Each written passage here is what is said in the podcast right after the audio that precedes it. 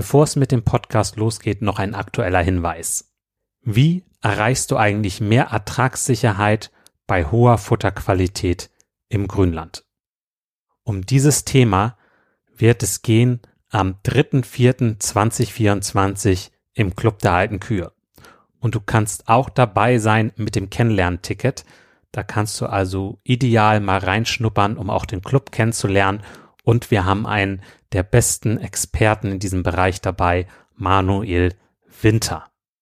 Also freu dich darauf. Ich habe auch die Podcast-Folge 151 mit ihm aufgenommen. Hör da gerne mal rein. Und wenn du noch tiefer rein möchtest, gerade im Bereich Futterkräuter werden wir einen Schwerpunkt haben, dann komm gerne mit dazu. Jetzt lasse ich kurz einmal Manuel Winter zu Wort kommen, damit du schon mal einen kleinen Vorgeschmack kriegst. Also Futterkräuter erfüllen eigentlich denselben Zweck wie Unkräuter. Somit macht es ja eigentlich Sinn, diese gezielt einzusetzen. Und anstatt dass ich jetzt irgendwo Lücken habe und da stehen meine Ampfer drinnen und die versuche dann alle einzeln irgendwie zu bekämpfen, würde es ja Sinn machen, man hat sowieso Zichore im Bestand, die das dann für mich übernimmt, ist aber eine super Futterpflanze, kann intensiv genutzt werden, hält auch Vielschnittnutzungen aus, hat eine gute Futterqualität, ist schmackhaft. Sie hat zwar einige Bitterstoffe, also die Weidetiere müssen sich ein bisschen mehr dran gewöhnen. Aber sobald die Tiere äh, gewöhnt sind, äh, stützen sie sich eigentlich auf die Zichore und erhöht somit auch die Futteraufnahme. Und viele Kräuter haben auch eine antiparasitäre Wirkung. Manuel Winter lebt einfach dieses Thema mit dem Grünland und den Futterkräutern. Es ist eine Freude, ihn erleben zu dürfen. Und du kannst per Zoom dabei sein.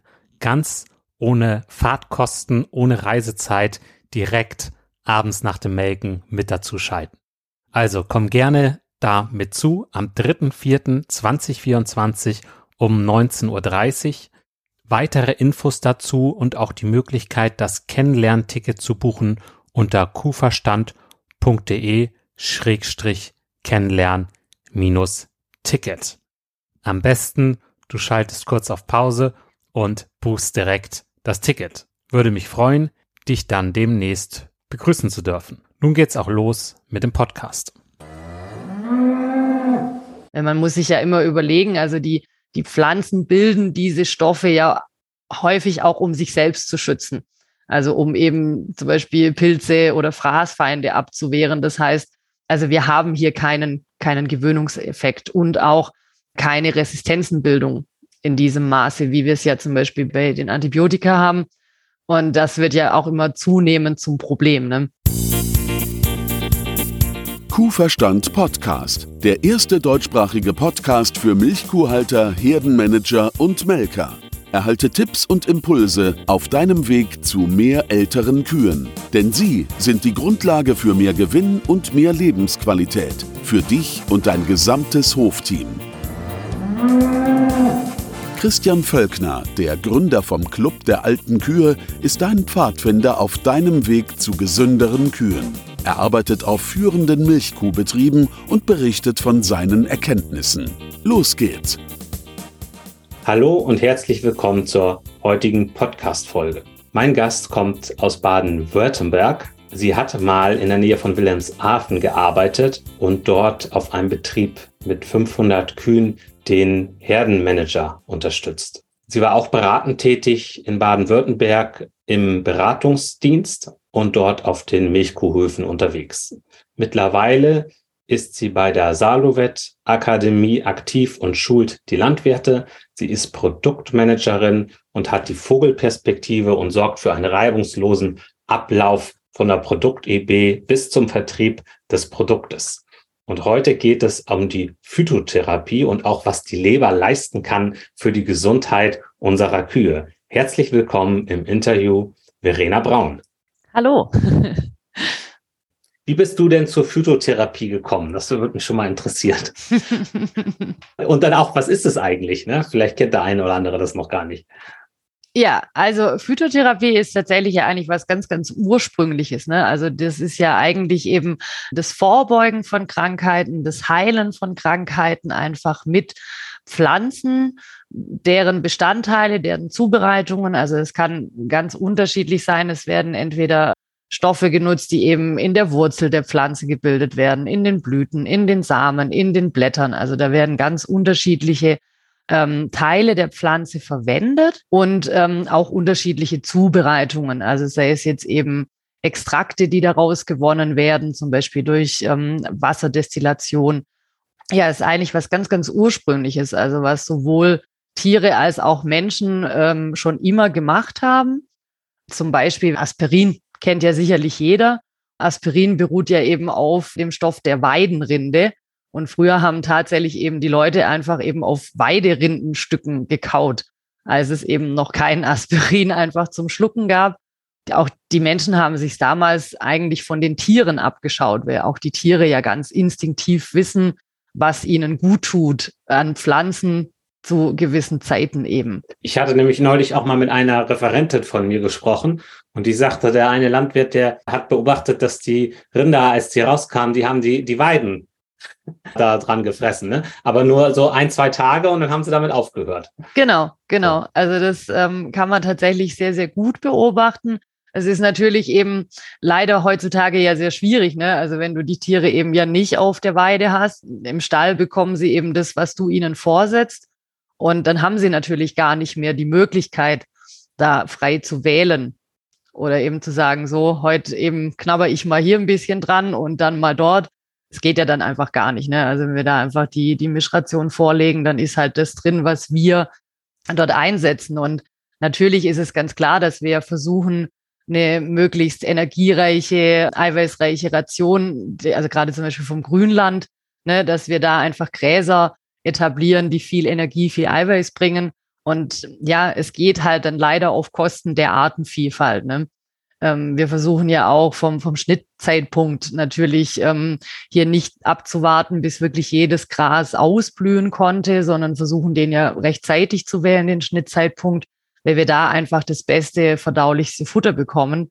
Aber wie gesagt, es geht eben leider dann auf Kosten der Artenvielfalt. Sponsor der heutigen Folge ist Salovet mit der Marke Dr. Schette. Dr. Schette bringt seit über 100 Jahren Kühe mit der Kraft der Heilpflanzen und Kräuter nach vorne. Im Prinzip eine Sache, die es schon lange gibt und Dr. Schette hat das professionalisiert. Also wieso ist es denn so wichtig, dass die Kühe Kräuter fressen, sag, sag ich mal so. Also muss, das, muss das denn sein? Wenn wir jetzt natürlich viele, viele Jahre zurückgehen würden, dann hätten ja die Tiere immer diese Vielfalt. Ne? Und es ist ja auch äh, für die menschliche Ernährung eigentlich, sagt man ja immer, eine ausgewogene Ernährung. Ähm, es gibt ja so diese Vorgabe, diese fünf pro Tag. Ne? Also wir sollen fünf Einheiten Gemüse und Obst zu uns nehmen, um eben eine möglichst ausgewogene Ernährung zu schaffen klar, da haben wir natürlich dann ähm, Vitamine unter anderem, die einfach wichtig sind für die Gesunderhaltung des Körpers. Und wenn wir natürlich jetzt an unsere Kühe denken, die ja wirklich mit den hohen Milchleistungen, musste sie ja eigentlich wie so einen Hochleistungssportler sehen. Ne?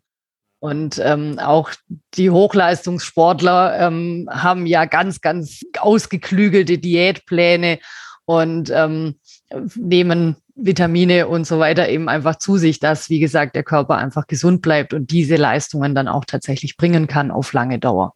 Mhm. Genau. Ja, hast du noch so Beispiele, wo auch Menschen das so im Alltag nutzen, diese ja, Phytotherapie im Prinzip? Klar, also tatsächlich machen wir das ständig, ohne großartig darüber nachzudenken. Also wir beide haben wahrscheinlich heute Morgen schon das erste Mal Phytotherapie gemacht, indem wir einfach einen Kaffee getrunken haben ähm, weil wir auch hier ne, haben wir aus der Kaffeekirsche diese kreislaufanregenden, stoffwechselanregenden Wirkungen und ich glaube, viele von uns äh, starten gar nicht anders in den Tag. Ne? Also man braucht einfach seinen, seinen Kaffee oder, oder Tee ist ja dasselbe dann. Ne? Durch das Tein haben wir die gleiche kreislaufstimulierende Wirkung.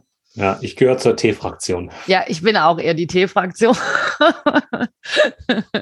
ja, oder aber auch da, ne, kennen Sie wahrscheinlich auch, wenn wenn man Halsschmerzen hat, trinkt man Ingwertee zum Beispiel. Also es sind alles solche Sachen, die wirklich ganz alltäglich sind, über die wir gar nicht nachdenken. Von dem her ist dann auch Phytotherapie gar nicht so, so abstrakt. Also man, man, hört dieses Wort und wenn man den Begriff bis dahin nicht gekannt hat, denkt man erstmal, oh, was ist denn das? Verrücktes, ne? Hat vielleicht dann auch eben den Gedanken dann zur Homöopathie, wo wir aber tatsächlich, also was was ganz anderes ist. Wo ist denn der Unterschied zwischen Phytotherapie und Homöopathie? Also wir sind ja bei der Phytotherapie, da sind ja wirklich die Pflanzenteile auch stofflich da. Also das heißt, wenn ich jetzt ähm, natürlich ähm, Löwenzahn oder sowas benutze, dann ist dieser Löwenzahn auch wirklich da und nicht, wenn wir jetzt zum Beispiel zu hohe Verdünnungen haben, sind wir ja bei der Homöopathie nicht mehr im stofflichen Bereich. Also das heißt, sagt man ja immer so schön, wenn man jetzt diese Globulis nähme und würde die im Labor analysieren, dann könnte man nicht mehr sagen, was sind denn die Inhaltsstoffe. Und bei der Phytotherapie geht es aber zu jeder Zeit. Bei der Homöopathie möchte man ja Gleiches mit Gleichem behandeln. Und bei der Phytotherapie ist es ähm, tatsächlich eben die und die Heilpflanze hat nun eben die positive Auswirkung beispielsweise auf Schmerzen, auf Verdauungsprobleme und so weiter. Ja. Okay. Ja, spannend. Also bei mir ist es zum Beispiel so, dass ich äh, bin immer fasziniert, wie, wie krass unterschiedlich zum Beispiel der Ingwer-Tee ist, wenn man den äh, aus dem Beutel nimmt oder einen frischen. Ne? Ja, so, absolut. Also den, der frische ist ja viel, viel besser. Ja. Also ich, so, und das, ähm, da bin ich, bin ich mitunter beeindruckt, dass, dass das so einen Unterschied macht. Hast du, woran ja. liegt das eigentlich, wo ich dich gerade vor der Nase habe? Nein, also es ist natürlich, wie gesagt, also gerade bei diesen Pflanzen ist es immer sehr wichtig, was, also die Zubereitung auch. Und natürlich auch, welche Pflanzen nutze ich. Also wir versuchen zum Beispiel bei der Saluvet äh, möglichst regional einzukaufen. Es ist aber natürlich so, wir wollen aber natürlich auch die Pflanzen haben, die die beste Wirkung dann bringen. Und wenn wir jetzt zum Beispiel den Thymian nehmen, Thymian wächst auch bei uns im Garten aber der Thymian aus der Mittelmeerregion, wo er ja eigentlich herkommt, hat natürlich ein ganz, ganz anderes Spektrum an, an Inhaltsstoffen, so dass wir da dann wirklich lieber sagen, wir nehmen den Thymian aus der Mittelmeerregion, weil wir da einfach äh, das bekommen, was wir wollen. Das heißt, ihr guckt euch ganz genau die Inhaltsstoffe an, was passt und wie setzt ihr denn die Produkte zusammen? Beobachtet ihr sozusagen die Wirkung und verändert die Rezeptur und dann guckt ihr wieder, was passiert und verändert wieder, so dass ihr es nachher möglichst sinnvoll zusammengebaut habt oder wie läuft das? So ähnlich, genau. Und dadurch, dass wir das jetzt ja wirklich schon seit über 100 Jahren machen, haben wir da eben breites Erfahrungswissen mittlerweile. Und es ist ja auch so, dass Pflanzen sich auch gegenseitig verstärken können.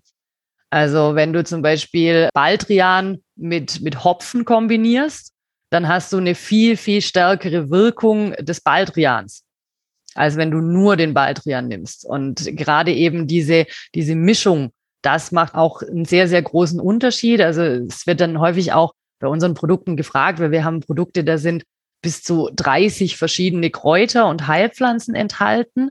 Und wenn ich natürlich dann die einzelne Pflanze betrachte, dann mag das ein relativ kleiner Teil sein. Und man denkt, ja, hm, aber jetzt ist ja nur ein Prozent davon drin. Was soll das denn dann für eine Wirkung haben in dieser geringen Menge? Aber aufgrund dieser Kombinationen der verschiedenen Heilpflanzen haben wir da einfach ein ganz, ganz anderes Wirkungsspektrum dann dadurch. Hm. Ja, das kann ich mir vorstellen, dass das äh, miteinander reagiert oder interagiert oder so. Ja. Ich, ich sage ja immer, ich bin ein Systemdenker. Und wenn man sich nur einzelne Sache rauspickt, die Kuh hat jetzt Euterentzündung und das und das war der Erreger. Also alles machen gegen diesen Erreger. Dann hat man ja aber nicht das gesamte System betrachtet. Das kann ja auch sein, ja, dass die Kuh ein schlechtes Immunsystem hat, zum Beispiel. Und das wäre vielleicht der viel bessere Ansatzpunkt. So. Und, und das, dann da hat man nur eine Sache betrachtet und das äh, bringt einen vielleicht nicht so voran, als wenn man guckt, was gehört eigentlich noch zu dem ganzen System äh, dazu, ne? eben sehr, sehr viele Krankheiten sind ja wirklich einfach Faktorenkrankheiten, ne, wo eben verschiedene Faktoren zusammenkommen, dass überhaupt eine Krankheit entsteht. Und es ist ja auch gerade, wenn du jetzt die Euterentzündung nimmst, ein, ein gesundes Euter, das ist ja nicht steril. Also auch im gesunden Euter sind Bakterien, sind Keime. Und solange aber wir da ein, ein gutes Gleichgewicht haben, passiert nichts, dann ist alles in bester Ordnung. Aber sobald eben irgendwas ins Ungleich gerät, eben sei es jetzt durch das schwache Immunsystem, ne, haben dann einfach die Erreger können die die Oberhand bekommen und dadurch kann es dann eben zum Ausbruch der Krankheit kommen. Im Vorgespräch sagtest du auch die Leber, das ist, die ist so unterschätzt. so, und die wollen wir uns gerne nochmal anschauen, ja. Was sollte man über die wissen? Ja, also die Leber ist ja wirklich das zentrale Stoffwechselorgan. Also alles, was an Stoffwechselabläufen im Körper passiert, passiert früher oder später über die Leber. Klar, wir haben einfach den Energiestoffwechsel, wo eben Kohlenhydrat, Fette, Eiweiße, wo die eben umgebaut werden. Aber wir haben auch zum Beispiel den Hormonstoffwechsel, wo eben Hormone im Körper dann freigesetzt werden. Und bei allen diesen Dingen ist eben die Leber mit von der Partie.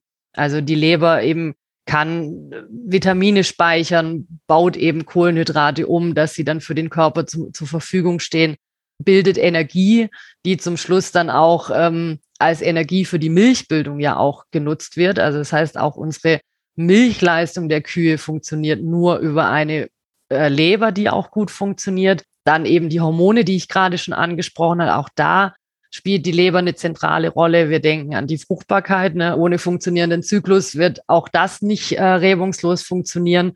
Ja, auch der Wasserhaushalt wird unter anderem durch die Leber mitreguliert. Also das heißt, wir haben da wirklich ein sehr, sehr zentrales Organ.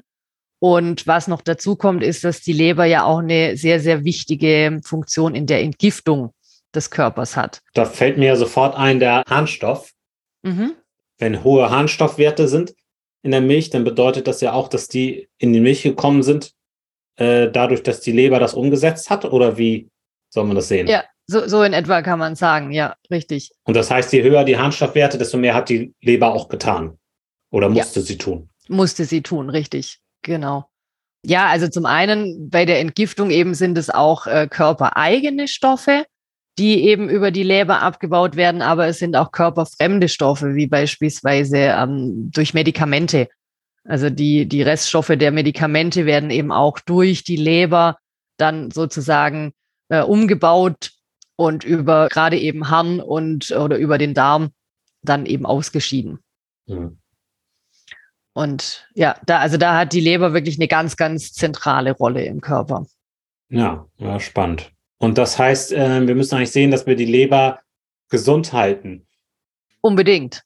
Ist es ja schwer von außen zu sehen. Ne? Man kann ja jetzt bei vielen anderen Sachen kann man sehen, ja, also da sieht man jetzt, okay, die Kuh, die hat einen kaputten Fuß oder so. Aber bei der Leber.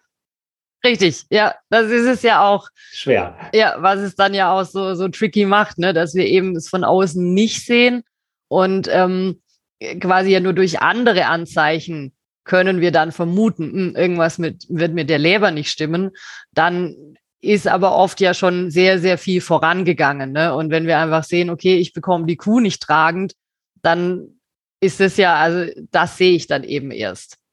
Hm. Kann man das eigentlich durch, so theoretisch ist es wahrscheinlich zu teuer, aber durch irgendwelche Blutwerte herausfinden, ob die Leber in Schuss ist oder nicht, wie der Zustand ist? Also das könnte man natürlich schon übers Blut sehen, aber wie du sagst, es ist natürlich sehr, sehr aufwendig, da jetzt bei jeder quasi eine Blutuntersuchung zu machen. Aber du siehst es natürlich ja schon, auch wenn wir jetzt an die Ketose denken. Ne? Also auch da ist die Leber ja ganz, ganz deutlich in Mitleidenschaft gezogen. Und wenn man da eben an die Ketonkörper denkt, die man ja eben im Blut oder auch äh, über die Milch feststellen kann, äh, das wäre jetzt zum Beispiel der einfachere Weg, um da schon mal den Rückschluss auf die Leber ziehen zu können. Okay, gut. Und was empfiehlst du, wenn man die Leber fit halten will? Was ist da wichtig? Also auch da haben wir natürlich wieder nicht nur diesen einen Faktor, ne, auf das wir achten müssten, sondern natürlich geht es auch da schon mal los, ja eben mit der Fütterung zum Beispiel. Ich habe gerade gesagt, die Ketose, da haben wir ja dieses furchtbar schnelle Einschmelzen von Körperfett am Anfang der Laktation. Gerade wenn die Tiere vielleicht auch etwas zu fett in die Trockenstehzeit gegangen sind, und hier entsteht dann eben ja auch diese Fettleber tatsächlich durch dieses schnelle Einschmelzen von Körperfett. Das heißt, hier ist es eben ganz, ganz wichtig, dass wir ähm, zum einen eben am Ende der Laktation schauen, dass uns die Kühe nicht zu fett werden, ähm, dass wir da einfach wirklich ähm, eine angepasste Fütterung fahren. Und am Anfang der Laktation, dann brauchen wir aber ja eher das Gegenteil, nämlich das energiereiche Futter, aber natürlich immer darauf geachtet, dass es immer noch eine wiederkäuergerechte Fütterung ist. Also auch da, wir wissen ja, ne, also zu viel Kraftfutter, ne, da haben wir dann eben diese Pansenübersäuerung, aber am Anfang der Laktation kann ja die Kuh gar nicht so viel fressen, wie sie müsste. Und da ist es dann aber eben wichtig, dass wir sie zum Fressen animieren, dass sie eben ähm, an den Futtertisch geht und da wirklich möglichst viel frisst, aber eben dieses wiederkäuergerechte Fressen. Also es, es das Energiedefizit auch eine höhere Belastung für die Leber, weil sie dann äh, das Fett äh, nehmen muss, das Körperfett, äh, um, um die Energie zu holen. Richtig, und aber es ist ja dann viel zu viel Fett und da ja die, Körper, äh, die Leber ja auch am, am Fettstoffwechsel der, des Körpers beteiligt ist, verfettet dann eben auch die Leber und das wiederum schränkt sie natürlich dann in ihren Tätigkeiten ein. Ach so, das heißt, sie immer wenn sie dieses Fett abbaut, lagert sie auch ein bisschen Fett bei sich an, sozusagen. Richtig. Und deswegen sagt man auch Fettleber. Genau, genau. Und je fetter die Leber, desto schlechter kann sie arbeiten. Mhm. Richtig. Okay. Also müssen wir eben schon mal auf, auf die, die Fütterung achten, dass wir hier die Tiere einfach äh, ordentlich füttern. Dann ist es natürlich, um die Leber zu schützen, ein Punkt, möglichst wenig Medikamenteneinsatz. Also ganz klar, wenn wir jetzt da eine Krankheit haben, sei es jetzt zum Beispiel eben eine Euterentzündung, gerade zum Beginn der Laktation, dann kann man da nicht immer auf Medikamentengabe, beispielsweise jetzt Antibiotika, verzichten. Ganz klarer Fall. Soll man dann auch um Gottes Willen nicht. Aber, so wie ich vorher gesagt habe, auch diese Stoffe muss ja dann die Leber wieder umsetzen. Das heißt, wenn wir eben schauen, dass wir die Faktoren, die wir vorher schon angesprochen haben, die eben eine Erkrankung quasi noch mit bestärken können, wenn wir die möglichst eindämpfen können, dann haben wir da schon mal sehr viel getan. Und ansonsten können wir aber durchaus durch äh, die Gabe von, von Kräutern und Heilpflanzen die Leber zusätzlich noch stärken. Hm. Genau. Und wenn die Kräuter und Heilpflanzen kommen, dann, ja, wie läuft das ab, dass die gestärkt wird, die Leber? Also wie sind da die Zusammenhänge?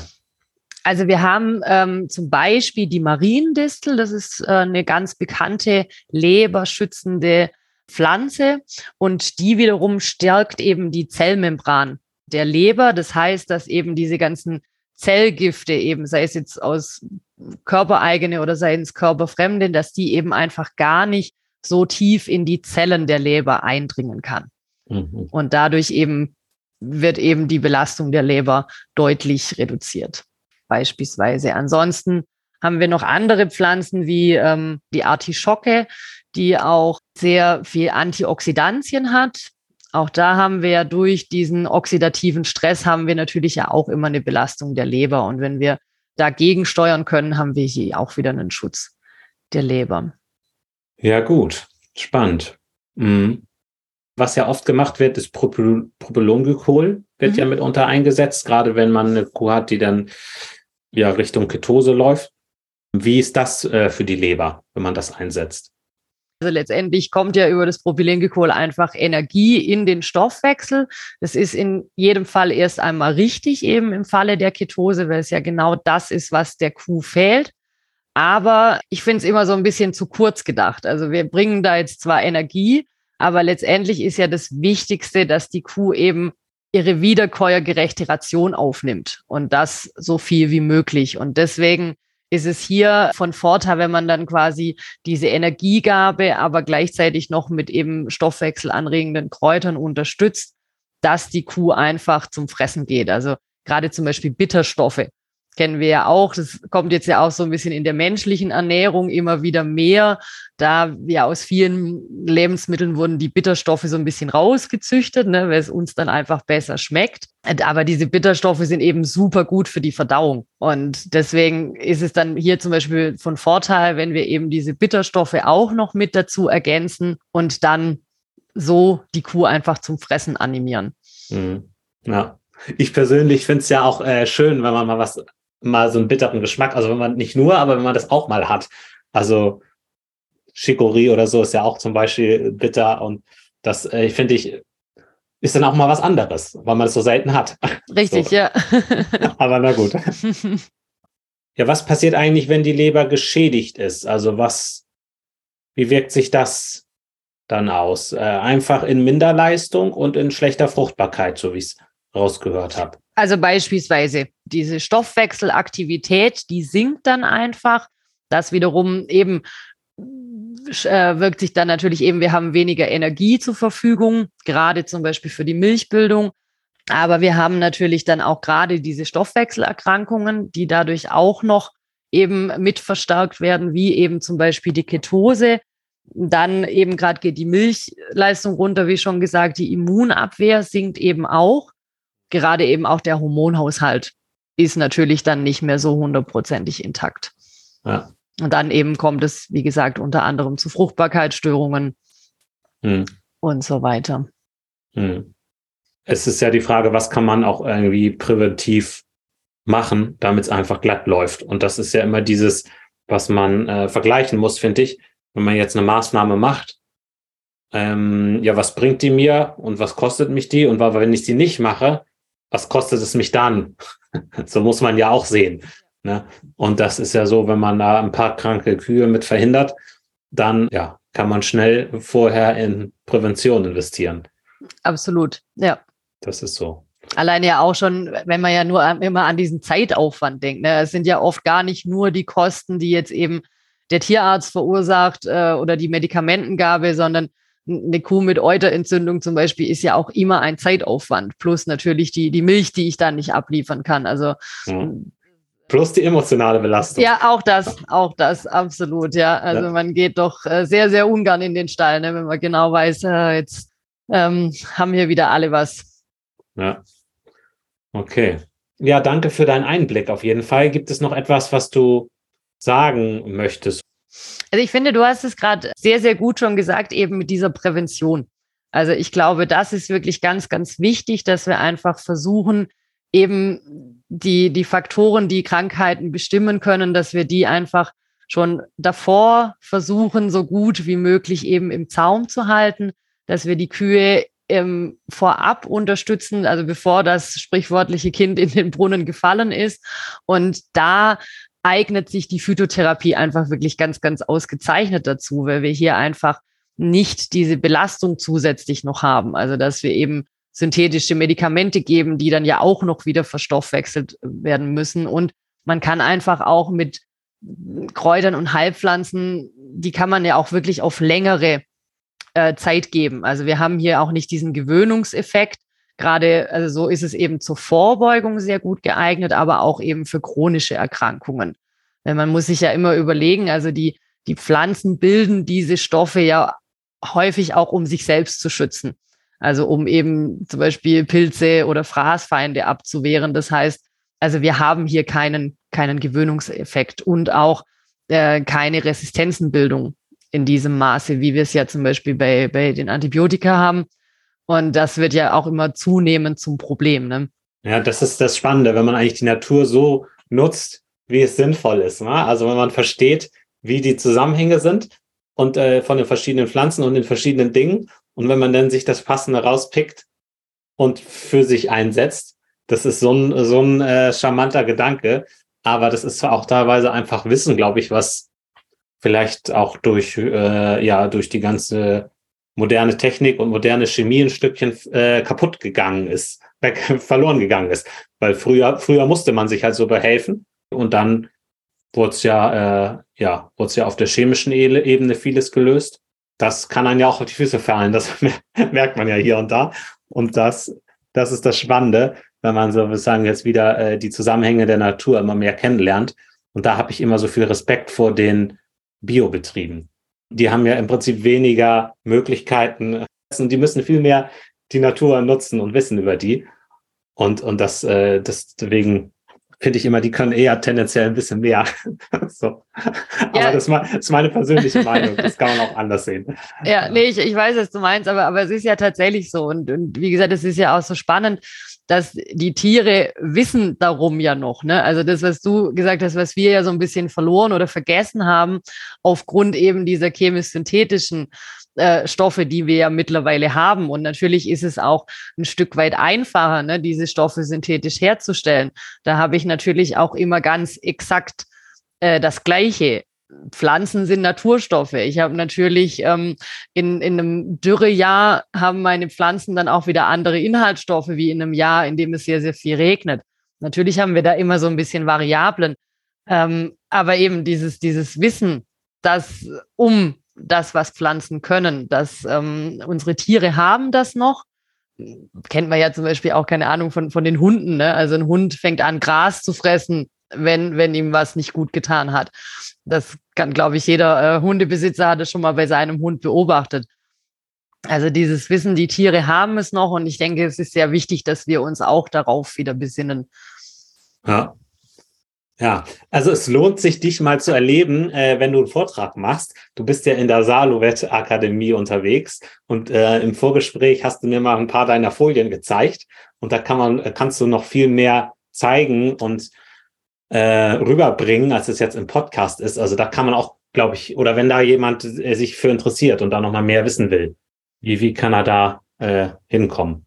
Absolut, genau. Wir haben zum einen eben die Saluvet Akademie. Da machen wir ähm, zum einen Fachvorträge, machen aber auch viele Webinare. Also die kann man sich dann auch ganz gemütlich eben von zu Hause anschauen, muss gar nicht unbedingt wohin fahren dazu. Man kann die auch, wenn man den Termin verpasst, im Nachgang gerne auch die Aufzeichnung anschauen. Und ähm, ja, da versuchen wir auch immer, also wir haben jetzt ja sehr, sehr allgemein über das Thema gesprochen, ähm, versuchen da aber dann wirklich auch sehr konkret ne, in die Probleme auf die einzugehen, sei es jetzt zum Beispiel eben die Eutergesundheit der Kuh, sei es jetzt die ähm, Kälbergesundheit, Atemwegsprobleme, Durchfall, ne, was wir so bei den Kälbern ja so kennen. Und da versuchen wir eben ganz konkret auf diese Probleme einzugehen. Ja, Prima. Also das findet man wahrscheinlich auf welcher Webseite genau? Also was muss man eingeben? Also unser ähm, Webinarhost ist edudip. Das ist dann eben ähm, salovit.edudip.com .com. Ja. Werde ich aber auch nochmal mit verlinken, dass man da auch hinfindet. Ja. Das wäre super. Ja, und wir haben auch natürlich auf unserer Homepage haben wir sehr, sehr viele Fachartikel. Wenn Hörer noch da Interesse haben, noch mal mehr zu wissen oder so, oder noch einen Podcast mit dir vielleicht zum Thema Atemwegsprobleme oder so, dann kann man das ja auch gerne mal äh, schreiben an mich, an Christian Kuhverstand. Und ansonsten sind wir durch mit dem Podcast, ne? Vielen Dank für deinen Einblick und tschüss an die Hörer. Ja, vielen Dank auch von mir.